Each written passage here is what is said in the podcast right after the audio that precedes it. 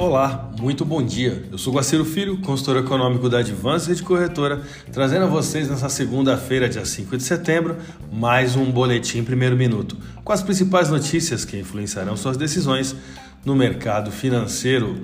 Um rally das ações mundiais foi minado nesta sexta-feira, enquanto o dólar se manteve próximo de uma máxima em 24 anos ante o iene no cenário internacional.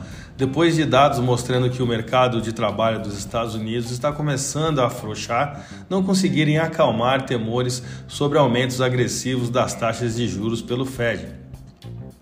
Notícias de que a Rússia cancelou o prazo que era de até sábado para retomar os fluxos por uma importante rota de fornecimento de gás para a Alemanha aprofundou as dificuldades da Europa de garantir né, os combustíveis agora para esse próximo inverno, azedando ainda mais o humor dos mercados norte-americanos antes do feriado prolongado do Dia do Trabalho. Dados mostraram nessa última sexta-feira que os empregadores dos Estados Unidos contrataram mais trabalhadores do que o esperado em agosto, mas o crescimento moderado dos salários e um aumento na taxa de desemprego para 3,7% sugeriram que poderia haver menos pressão sobre o Fed para fazer um terceiro aumento de juros de 75 pontos base ao final desse mês. Isso inicialmente animou investidores e ajudou o índice S&P 500 a subir mais de 1%, mas os ganhos é, se converteram em perdas ao longo do dia por preocupações de que esse tom rígido do Fed ainda esteja em seus planos.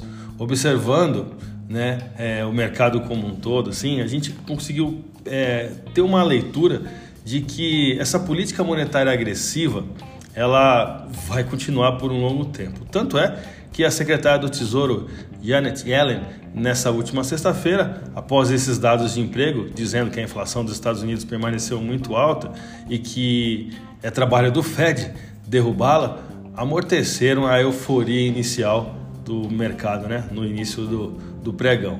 O índice europeu FTSE global para os mercados de ações ele caiu 0,21% nessa última sexta-feira e acumulou uma baixa de 3,3% na semana. É a terceira semana seguida de, de queda.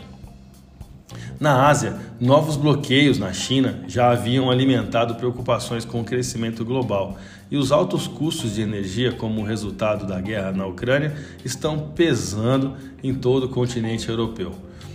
No Brasil, o dólar fechou em queda de quase 1% ante o real nessa sexta-feira, fazendo a moeda brasileira uma das de melhor desempenho global na sessão, com investidores embolsando lucros após o relatório de empregos misto nos Estados Unidos e antes de um fim de semana prolongado que deixará as praças financeiras globais sem a referência do mercado norte-americano.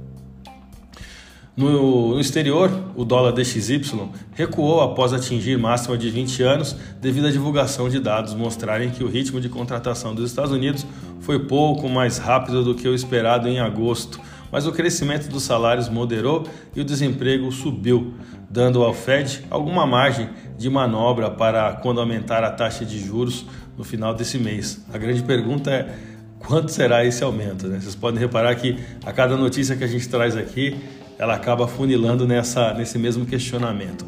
A criação líquida de empregos fora do setor agrícola foi de 315 mil em agosto, mostraram esses dados, superando a previsão que era de 300 mil postos de trabalho, mostrada na pesquisa da agência Reuters, e marcando o vigésimo mês consecutivo de crescimento de empregos. Vamos aos gráficos? Eu vou começar pelo dólar. Após tocar na resistência R5, cuja taxa spot é a de 5,2425, o dólar não encontrou respaldo global para continuar sua rota ascendente e perdeu força, a exemplo do que ocorreu com o índice DXY. Nesse atual cenário, visualizamos um importante suporte em 5,1288, demarcado pela média móvel de 21 dias. Olhando para cenários de alta, teremos a resistência R4, antiga conhecida nossa, né? localizada na taxa spot de 5,2141 como próximo ponto de disputa. O volume de negócios no último pregão foi de 183 bilhões de reais em contratos futuros de dólar negociados na bolsa brasileira, uma queda no dólar à vista de 0,06% com taxa spot de 5,1654. Olhando para o euro agora. A sequência dos últimos três pregões para essa paridade foi a de um candle de alta, outro candle configurando um crucifixo de baixa e fechando a semana com uma consolidação do movimento de baixa. Em 528,54 temos na base desse canal a nossa próxima identificação de resistência, enquanto quando olhamos para baixo o suporte está em R$ 5,00. A divisa europeia fechou a última sessão com queda de 1,07% e taxa spot de 5,1489. A minha dica você já sabe.